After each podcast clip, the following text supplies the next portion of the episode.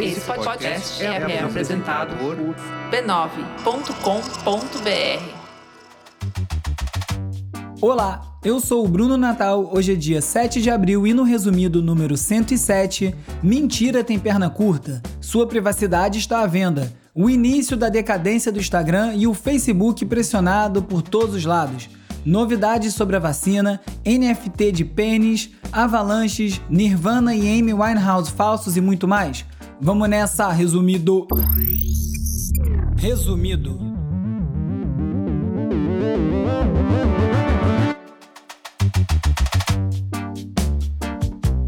Olá, resumista! Esse é o Resumido, um podcast sobre cultura digital e o impacto da tecnologia em todos os aspectos das nossas vidas. Semana passada a gente teve o Dia da Mentira e, coincidentemente, várias histórias absurdas que pareciam até mentira pipocaram por toda parte. Vou falar um pouco disso, mas antes, vamos dar uma volta pelas notícias do universo da cultura digital.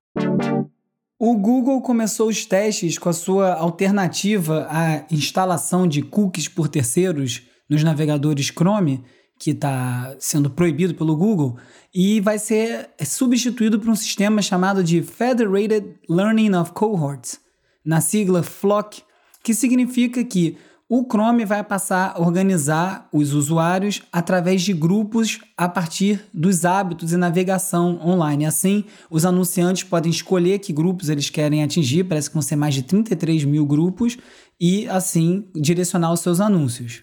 Os usuários foram escolhidos randomicamente para esse teste e não tem como você não fazer parte. Quem foi escolhido tem que fazer parte, a não ser que desabilite a opção que ainda existe de receber cookies de terceiros.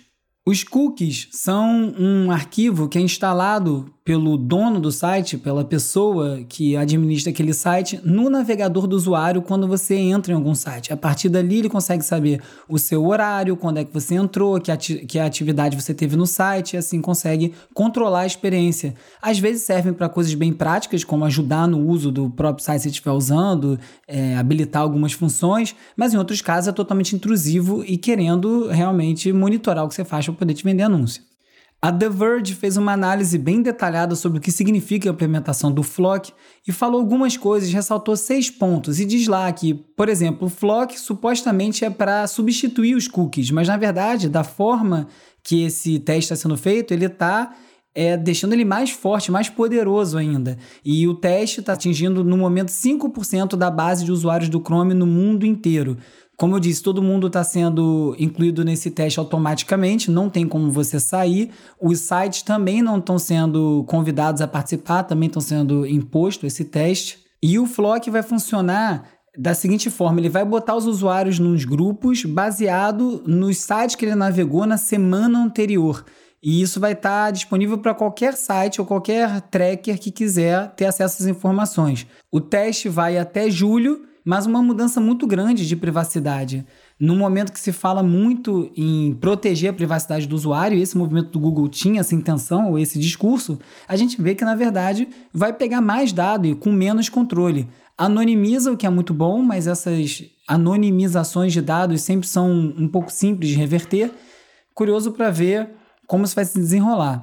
Falando em privacidade, o Guardian falou sobre como a sua smart home, né, a sua casa inteligente, está te observando enquanto coleta dados de tudo que você faz, quando você acende, apaga a luz, o que, que consumiu, o que, que você ouviu, é, capta o áudio, mesmo quando você não está usando os equipamentos, você não botar no mudo, né? Equipamentos como Alexa e outros. Mas agora o que apareceu é que nos Estados Unidos, onde as regras de privacidade ainda são bem permissivas, Agências do governo podem comprar os dados de empresas privadas que coletam esses dados e essas informações sensíveis da sua casa, de um comportamento bem particular, pode ser usada, pela, por exemplo, pela polícia, pelo departamento de imigração, e numa coisa meio enviesada, né? Ele consegue esse acesso a esse dado comprando de pessoas que coletam para um outro uso que você não sabe que está sendo coletado. É bem complicado quando a gente começa a plugar todos os nossos aparelhos e nossas atividades sem saber exatamente como esses dados estão sendo coletados, sem ter direito a deletar, a determinar o que vai ser coletado. E uma matéria da Wired conta a história de uma noiva que estava planejando o casamento dela online E depois que ela fez muitas buscas para todo tipo de coisa relacionada à festa, à comemoração e o vestido e todo o resto, acabou que esse, esse noivado foi desfeito e ela não casou. Só que os algoritmos do Facebook, do Pinterest, de todas essas coisas é, que a gente navega online, não entendem que o noivado foi suspenso. Não tem onde você avisar isso. Então ela continua sendo impactada por anúncios relacionados a casamento até agora, que traz uma lembrança muito ruim para ela, né? De uma vez que o casamento deu errado.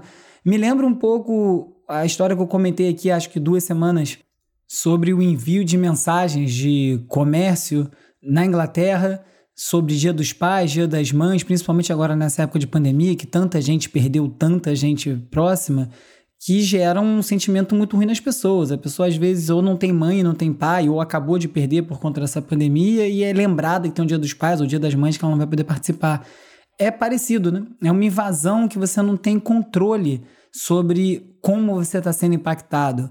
É muito agressivo isso. A gente tem muito dado distribuído online e muito pouco controle sobre eles. A The Economist conta a história de como a Netflix está criando uma cultura comum na Europa, um denominador comum, vamos dizer, cultural na Europa, pelo seguinte: se antes as plataformas de streaming tentavam gerar e criar conteúdo e mandar esse mesmo conteúdo para todos os territórios, isso foi ficando cada vez mais granular e preciso à medida que essas plataformas de streaming como a Netflix começaram a abrir escritórios locais e produzir conteúdo local. Há dois anos a gente não falava disso e hoje em dia todo mundo está assistindo série norueguesa, série israelense, série alemã com legenda. Aqui no Brasil a gente é habituado a ver conteúdo com legenda. Na Europa e nos Estados Unidos, não, isso não é uma realidade, mas que está mudando. Porque esses conteúdos legendados estão dando a possibilidade de pessoas na Europa inteira conseguirem aprender mais sobre a cultura dos próprios vizinhos, que antes pareciam tão distantes. Um pouco parecido com aquilo que eu falo aqui às vezes sobre a realidade compartilhada, a ausência da realidade compartilhada, isso vai gerando essa aproximação entre os povos. Tanto é que na Economist eles puxaram uma frase do Jean Monnet, que é um dos fundadores da União Europeia, e ele falava isso há 70 anos, e ele falando que depois de analisar, depois do estabelecimento da União Europeia, que se ele fosse fazer do zero de novo, ele ia começar pela cultura. Que é também o que os Estados Unidos faz, né? Com esse domínio cultural, através do cinema, da música, sempre propagando os valores deles e conseguindo se conectar em vários lugares do mundo a partir desse ponto. Falando em Netflix ainda, outro dia também falei sobre conteúdos acelerados, né? Assistir os documentários em velocidade mais acelerada, ou até as pessoas que ouvem podcasts como esse numa velocidade acelerada. Eu não consigo fazer isso com nenhum conteúdo, eu fico totalmente desconcentrado. Eu não entendo quem ouve o resumido acelerado, porque eu já falo muito rápido. O maior exercício nessa gravação é tentar falar devagar. Então eu não faço isso. Mas é um hábito, está se tornando comum, tem várias questões sobre isso, porque altera o conteúdo. Netflix tem o direito de alterar o conteúdo autoral criativo de alguém que publicou na plataforma, porque quando você acelera, você muda a experiência. A BBC fez uma matéria sobre esse hábito, está sendo chamado de speed watching, e o que, que você perde quando você acelera a velocidade de um filme. E o ponto principal é esse, né? É a diferença entre informação e reflexão. Você pode acelerar um filme e ganhar tempo, mas você não consegue descansar a mente, você não consegue absorver aquilo da maneira ideal e você acaba gerando mais ansiedade, querendo ver tudo. Não vai dar para ver tudo e não adianta você ver tudo por obrigação. Então a gente acaba consumindo mais, né, em menos tempo e não sente o ganho disso. Muita gente usa esse dispositivo, esse mecanismo de acelerar para tentar chegar no final de um filme que não estava gostando tanto. E aí quer saber como acaba, e aí tem um exemplo na matéria muito ilustrativo de um entrevistado ele falando, né? Eu sei que o Homem de Ferro morre, mas ver o Homem de Ferro morrendo é outra coisa. Né? A nossa sociedade está muito centrada no volume do que se consegue absorver, em vez da qualidade do que a gente está absorvendo. Quem falou isso foi o Alexandre Rafael Garcia, da Universidade Estadual do Paraná. E aí uma outra usuária falou: o acelerar para mim é o estágio que vem antes de abandonar. É isso, em vez de você pular fora daquele conteúdo, acelera para ver como é que acaba. Se tem uma coisa que é tão certa quanto o dia virar noite e a noite virar dia, é que todas as plataformas eventualmente chegam ao fim e não vai ser diferente com o Instagram, com o Facebook, com nenhuma dessas. Pode ser que eles comprem outras, reestruturem, continuem sendo o mesmo dono, mas essas plataformas eventualmente vão passar porque até aqui tem sido assim, todas elas passam. E eu sempre falo, O Instagram foi mudando tanto de formato que uma hora ele vai acabar e vai saturar. É tanto botão, tanta funcionalidade. Tudo encaminha para aquilo virar uma loja. E eu acho que está começando a acabar o Instagram. E um grande marco disso foi o que fez a Bottega Veneta, que é uma marca italiana de Milão. O designer-chefe da marca, o Daniel Lee, resolveu tirar o perfil da Bottega Veneta do Instagram. Ponto. Ele disse que as mídias sociais representam a homogeneização da cultura e que ele prefere se expressar de outra forma, que ele acha ótimo que o conteúdo esteja no Instagram através de usuários, de influenciadores, mas que a marca ensina vai se comunicar mais por ali. E o que eles fizeram foi o seguinte, eles bolaram uma revista digital e nessa revista que sai mensalmente tem várias fotos, inclusive dando a, é, a possibilidade de publicar fotos de coleções passadas, mostrar que aquelas peças têm uma sobrevida. Isso acaba iniciando uma discussão muito grande sobre a velocidade do consumo. Uma marca importante, grande, fazendo esse movimento do meio da moda, que é um meio muito forte no Instagram, um meio que depende muito do Instagram hoje em dia para comunicar suas ideias, vai fazer barulho e começa a indicar esse momento de virada em que talvez o Instagram já esteja começando a sua decadência. Se você pensar bem, faz muito mais sentido você controlar essa experiência, qual conteúdo, conteúdo que você bota, não é algoritmo, qual pessoa vê o que você quer que ela veja. Não é por acaso que alguns estudos já mostram que a geração Z quer menos conteúdo, quer conteúdo mais curado e mais filtrado. Eu não vou duvidar se a gente começar a ver uma ascensão das revistas impressas de novo, com conteúdo que você pode guardar, um conteúdo que não some, que não desaparece, não perde o significado tão rápido. Muita mudança acontecendo. E sobre mudanças, um grupo focado em liberdade de expressão chamado PAN America, PAN, fez um manifesto falando sobre como o Facebook, o Twitter e o Instagram precisam mudar algumas funcionalidades para combater o discurso de ódio, o assédio e outras coisas na rede. Então, eles fizeram uma lista com esses pedidos, são quatro pedidos básicos. O primeiro é que tenha um painel de controle para poder filtrar o conteúdo abusivo e que os usuários consigam revisar cada um deles separados, tipo um spam, uma pasta de spam no e-mail. Eles também falaram num botão de SOS para usuários que estejam eh, experimentando um, uma quantidade muito grande de abuso ou de ataques que possa, com esse botão, ativar várias proteções de emergência ou até um telefone de suporte para a pessoa poder pedir ajuda, psicológica inclusive. Também uma funcionalidade que permite os usuários registrar esses incidentes todos de abuso de maneira automática, com um clique só. E também acesso às contas de outros usuários confiáveis que possam ajudar a administrar esse abuso e esses ataques de uma maneira transparente, que você consiga levar as repercussões do que está acontecendo nesse abuso online para as instâncias superiores. Enquanto isso, o vice-presidente de assuntos globais do Facebook deu uma entrevista para o Casey Newton, que é um repórter de tecnologia dos Estados Unidos, no podcast Decoder, da The Verge. E o Nick diz que, para ele, o Facebook não polariza. Ele diz que o Facebook não tem o menor interesse em polarizar ou premiar comportamentos provocativos, como ele falou, que nenhum anunciante quer estar nesse tipo de ambiente. Tudo que todo mundo, já, os analistas já falam sobre a plataforma, como isso é problemático. Só que todos os é, indícios apontam que isso acontece sim. Acho que fica muito complicado qualquer mudança quando a própria plataforma se nega a reconhecer o que está acontecendo e fazer os ajustes necessários. Eu acho que o Facebook ganha muito dinheiro com o formato que está e vai permanecer nele até que essa realidade mude, né? Até ele parar de ganhar dinheiro. Por exemplo, o Facebook hoje em dia recebe muito mais críticas do que recebia no começo. Vários usuários abandonam a plataforma por conta da usabilidade, por não gostar de como organiza as informações. E o Engadget conta como o Facebook resolveu facilitar a vida dos usuários ao administrar o seu feed na plataforma. Por exemplo, depois de muitos pedidos e dizerem que nunca isso ia acontecer, voltou a ordem cronológica. O Twitter já tinha essa função, né? Você pode botar em ordem cronológica ou com alguns destaques, mas o Facebook, desde que implementou o algoritmo no newsfeed, no feed de notícias, decidiu que você não ia poder botar em ordem cronológica. Mas isso já causou tanto atrito que eles resolveram botar essa função, além de facilitar algumas, alguns outros ajustes. Você agora pode marcar os seus amigos favoritos, suas páginas favoritas para lá num tab favorites favoritos, você poder ver só as páginas e as pessoas que você determinou que, que você quer ver. E também parecido com o Twitter, o Facebook também vai permitir você fazer um post e determinar quem pode comentar, se só os seus amigos, se só as pessoas e páginas marcadas ou se ninguém pode comentar. Já é um bom passo, né? Mas Antes disso tudo, o Facebook precisa arrumar a casa em outras questões. Na Business Insider, eu li uma matéria sobre um vazamento de 533 milhões de telefones e dados pessoais de usuários do Facebook, conseguidos por hackers e publicados gratuitamente online. É um vazamento gigantesco, inclusive tem um site chamado Have I Been Zucked?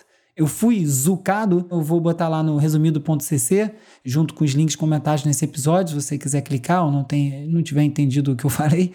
E você pode verificar se seus dados foram vazados. Sempre lembrando que esse site, quando você preenche alguma coisa, você também pode estar expondo seus dados a outras pessoas. No jornal Valor, saiu uma matéria falando sobre uma investigação do CAD sobre o cartel de departamentos de recursos humanos de farmacêuticas que estariam trocando informações sobre as condições de contratação, remuneração, reajuste salarial, benefícios e várias coisas sobre seus funcionários.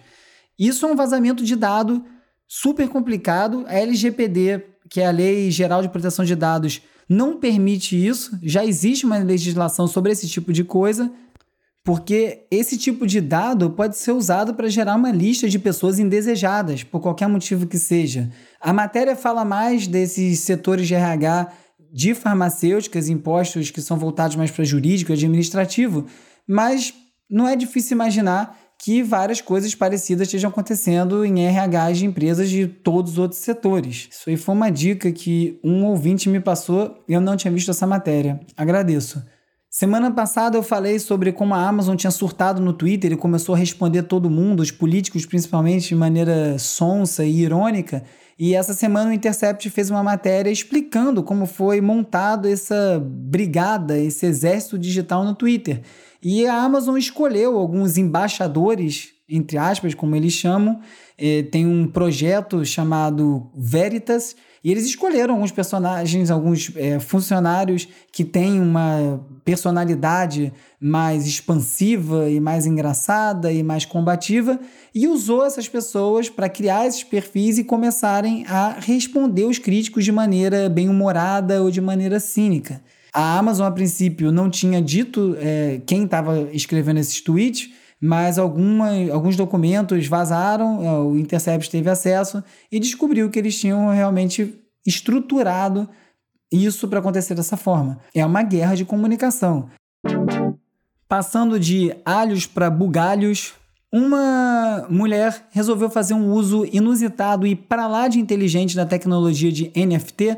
Se você não sabe o que é NFT, ouça aqui o episódio chamado CryptoArt, em que eu explico como esses arquivos digitais funcionam, mas de maneira geral, são arquivos digitais gravados na blockchain, portanto inalteráveis, que determinam posse de algum arquivo digital. E o que essa mulher fez foi o seguinte: ela começou a pegar todas as fotos de peru que ela recebia pela internet não solicitadas, inbox que mandavam, e agora ela começou a gerar NFTs dessas fotos, postar nas plataformas e o nome do NFT é o nome da pessoa que enviou a foto não solicitada de peru para ela. Ela botou o nome, o nome de usuário, tá tudo dentro do arquivo. A única maneira de tirar isso do ar é se a pessoa em questão, o dono do peru, comprar esse NFT e destruir ele. Ou seja, vai gastar um bocado de dinheiro para conseguir sair desse online. Para quem queria tanto mostrar o peru, tá aí uma solução.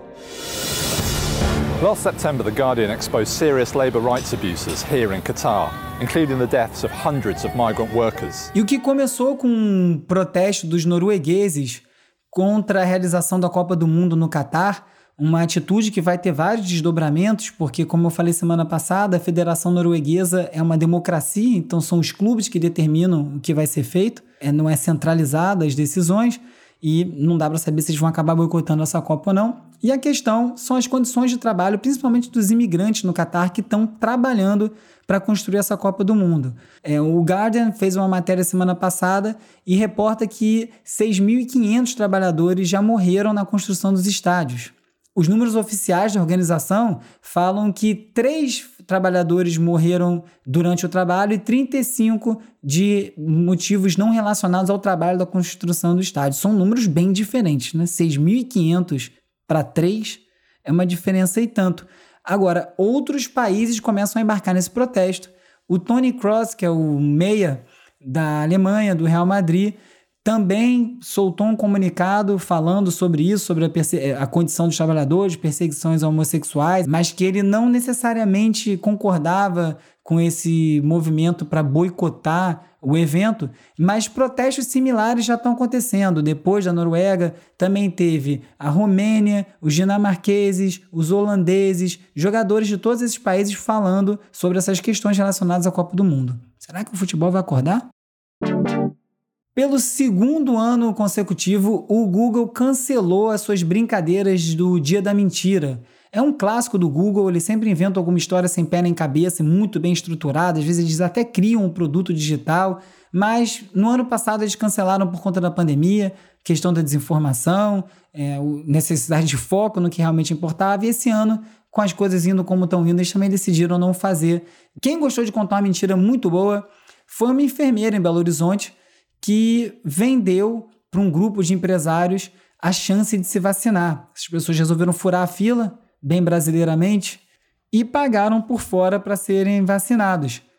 Acontece que não apenas eles foram pegos fazendo isso, o que pode ter inclusive consequências criminais, a enfermeira, quando foi presa, descobriu-se na casa dela um estoque de vacina falsa. Então todo mundo pagou 600 reais por dose para receber uma injeção de água com sal. Dá para ficar com pena? O castigo vem a galope. Primeiro de abril é coisa séria, não é fácil você fazer uma brincadeira de primeiro de abril. Por exemplo, a Volkswagen falou que ia mudar o nome para Volkswagen e isso teve até repercussão na bolsa. Subiu o valor da ação, disse que ia focar em carros elétricos. Acontece que era uma brincadeira de 1 de abril. Uma brincadeira de 1 de abril que eles soltaram no dia 30 de março.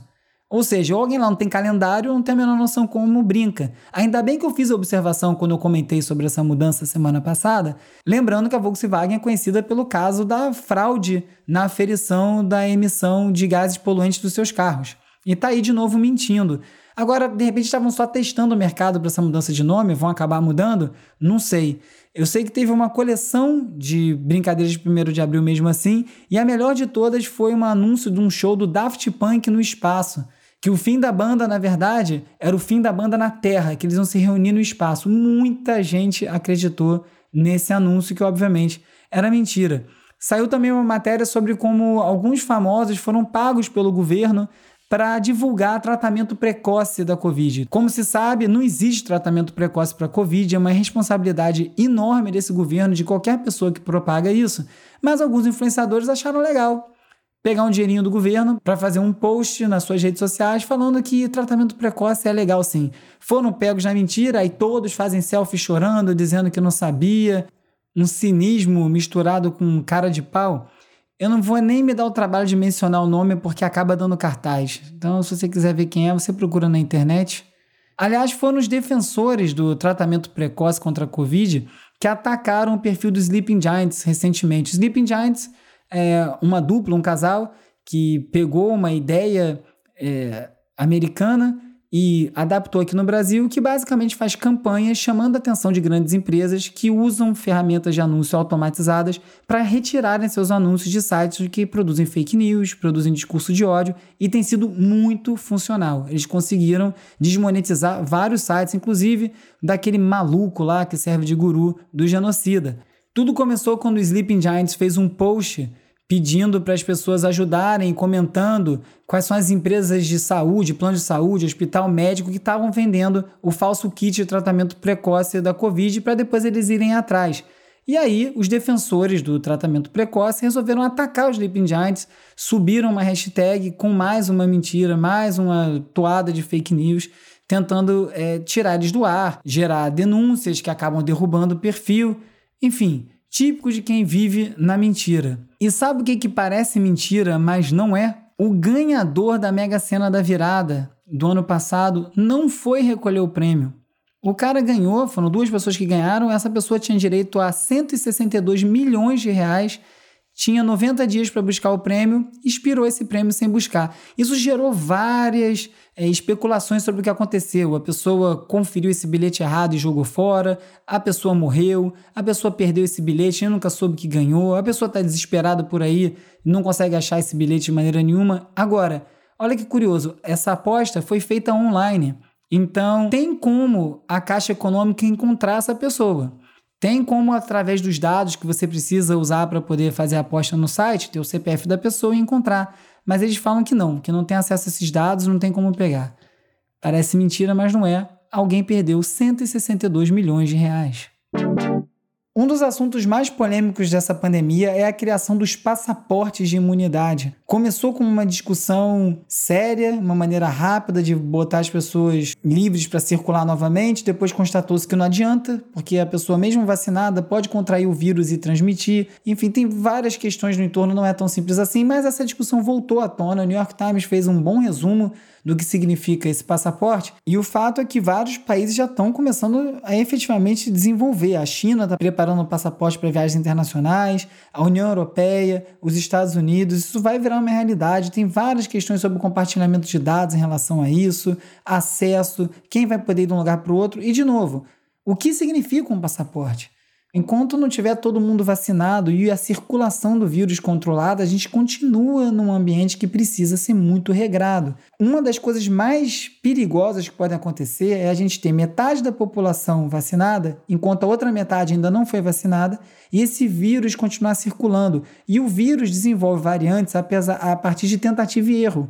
Então, quanto mais gente vacinada tiver, mais chances o vírus tem de experimentar entrar nessas pessoas até a hora que ele descobre um jeito que entra em alguém vacinado. E quando ele fizer isso e desenvolver a doença de uma maneira aguda em alguém vacinado, é a mutação que desmonta todas as conquistas da vacina. Os aviões, né, dentro dessa coisa de passaporte, falando que vão começar a desinfetar as naves com raios ultravioleta, é, a Moderna finalmente começando os testes para vacinar crianças, que é um assunto que a gente não fala tanto, né? Porque as crianças não são atingidas de maneira tão agressiva, mas elas são vetores, transmitem a doença para mais gente. E aí você vê como são as coisas. Eu estou falando há bastante tempo sobre o turismo de vacinação. E só essa semana já apareceu uma notícia sobre se vacinar em Cuba e agora também uma vacinação na Rússia, publicada no perfil oficial da vacina Sputnik.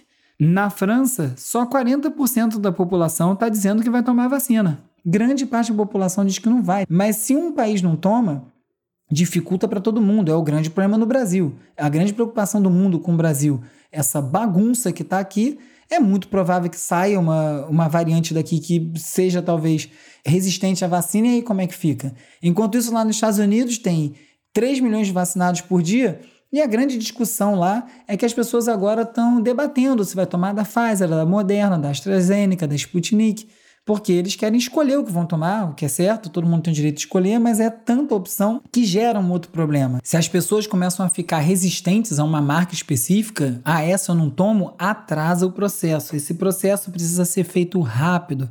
Um grande problema foi a falta de transparência na questão da vacinação, dos detalhes, dos riscos que envolvem, porque eles existem, e isso gera espaço para especulações e terreno fértil para fake news e teorias da conspiração, como é o caso da AstraZeneca, é a questão dos, das tromboses que podem ser causadas pela vacina. É uma população mínima que vai ser afetada por isso, está dentro do grupo de controle, existe muita informação a respeito e ela tem que ser passada. Não pode dizer que não acontece, mas também não pode deixar virar uma coisa que distorce a verdade do que é aquilo.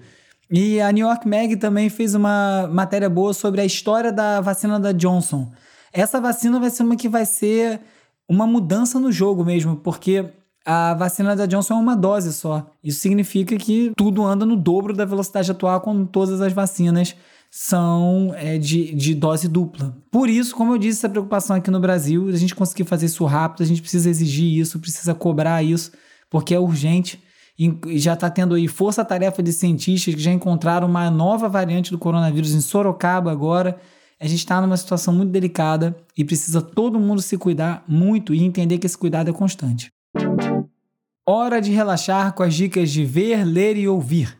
Lembrando que se você quiser falar comigo, você me encontra no arroba urbiurbe no Twitter, arroba resumido.podcast no Instagram e no TikTok, ou então você pode me mandar um oi pelo WhatsApp ou pelo Telegram para 21 97969 5848 e por lá a gente pode trocar uma ideia. Eu mando sempre conteúdo extra, mando links, mando vídeos e algumas outras coisas. Hey! Last month I went dancing at this cute spot in Florida. Se você nunca imaginou que uma publicação no Twitter pudesse virar um roteiro de cinema, tá na hora de você imaginar.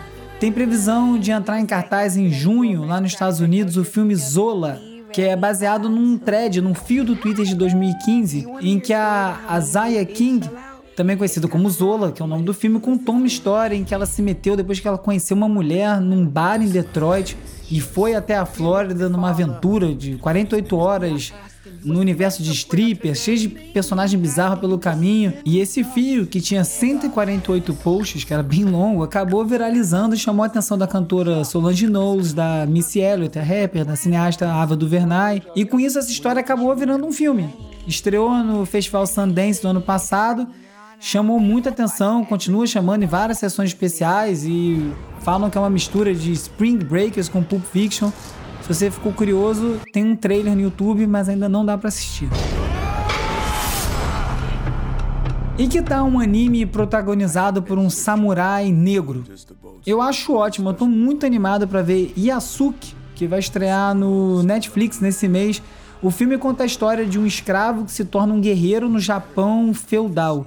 Quem dá voz pro Yasuki é o ator Leigh Keith Stanfield, tá estouradaço com o filme indicado ao Oscar, Judas and the Black Messiah, fez Atlanta, fez o, o Get Out e vários outros filmes muito bons, e a trilha sonora é assinada por ninguém menos do que Flying Lotus, um dos favoritos da casa.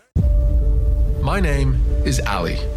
O documentário Seaspiracy, Mar Vermelho, na verdade é um trocadilho com conspiracy, com sea, né? Conspiração do mar, do Netflix, está causando uma polêmica braba ao tentar mostrar os males que são causados pelo homem na fauna marinha. O filme é dirigido pelo inglês Ali Tabrizi e defende uma tese polêmica de que não tem pesca sustentável. Só que o Tabrizi está sendo acusado de interpretar totalmente errado os dados científicos e usar estudos que já foram descartados até pelos autores. É um aí que prevê, por exemplo, que a vida marinha vai estar extinta em 2048. E aí, numa entrevista para o Guardian, alguns representantes de várias ONGs que foram citadas no filme falaram que tiveram as falas tiradas de contexto, que parecia que o diretor estava querendo adaptar o que eles falaram para a narrativa que ele escolheu. E é nessa mesma reportagem do Guardian, o Tabrizi se defendeu e falou que ele não é um cientista, que ele só tentou mostrar um ponto de vista. Responsabilidade com o conteúdo vai para o espaço. Eu li no Tenho Mais Discos que Amigos que uma organização canadense fez uma campanha de conscientização pela saúde mental chamada Lost Tapes of the 27 Club As Fitas Perdidas do Clube dos 27. Para quem não sabe, o Clube dos 27 são os grandes artistas gênios que se que morreram aos 27 anos, né? Kurt Cobain, Amy Winehouse, Jimi Hendrix, Jim Morrison, é, ou de suicídio ou de overdose é uma idade tida como cabalística no mundo da música. E para chamar atenção para essa questão da saúde mental, eles usaram uma inteligência artificial para criar novas músicas desses quatro artistas. E o resultado ficou meio lá, meio cá. Relembra um pouco, lembra, se, se assemelha. E aí fala-se que a letra ficou parecida do Kurt Cobain, uma coisa que ele falaria. Enfim, acaba fazendo mais barulho do que sendo legal a música por si só, mas acho que o objetivo é mesmo esse, né? Fazer barulho. E fez. E quem virou átomo foi o Lafayette, tecladista que marcou o som da Jovem Guarda, participou de várias gravações do Roberto, do Erasmo, e nos anos 2000 o Lafayette, que morreu com 78 anos, foi descoberto pela nova geração, teve uma banda aí chamada Lafayette os Tremendões, quem é aqui do Rio com certeza conhece, tinha a Erika Martins, o Gabriel Tomás, o Nervoso, o Renato Martins, o Melvin, uma turma muito boa tocando junto com ele, chegaram a gravar dois discos. Foi as 15 Super Quentes do Lafayette e a Nova Guarda de Lafayette e os Tremendões. Uma pena. Obrigado pelos sons, Lafayette.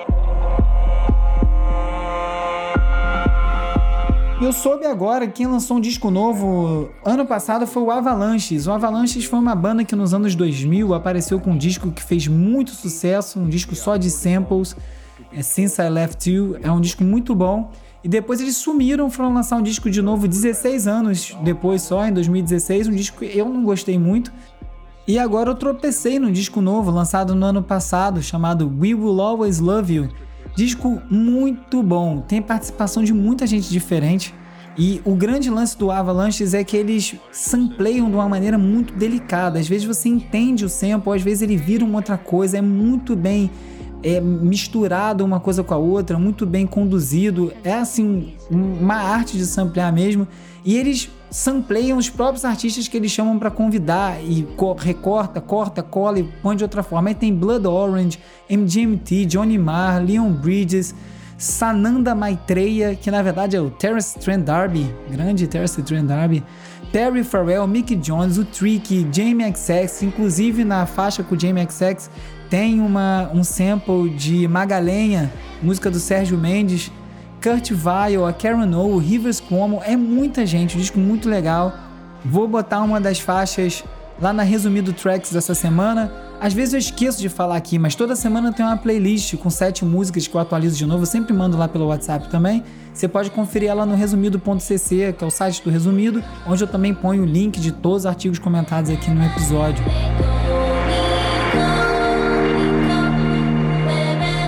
Nesse episódio você ficou sabendo das mudanças na forma de coletar seus dados pelo Google Chrome e de como essa nossa vida conectada cada vez mais gera mais dados pessoais e gera situações mais esquisitas. E também soube como o Netflix está mudando os nossos hábitos de consumo. Ficou por dentro dos sinais que mostram que a decadência do Instagram pode estar começando e de mais problemas para o Facebook, como um vazamento de dados gigantesco Descobriu também uma forma de se vingar de fotos de peru não solicitadas e soube também de vários exemplos de como mentira tem perna curta. Eu sou o Bruno Natal, obrigado pela audiência. Semana que vem tem mais Resumido. Resumido. Resumido.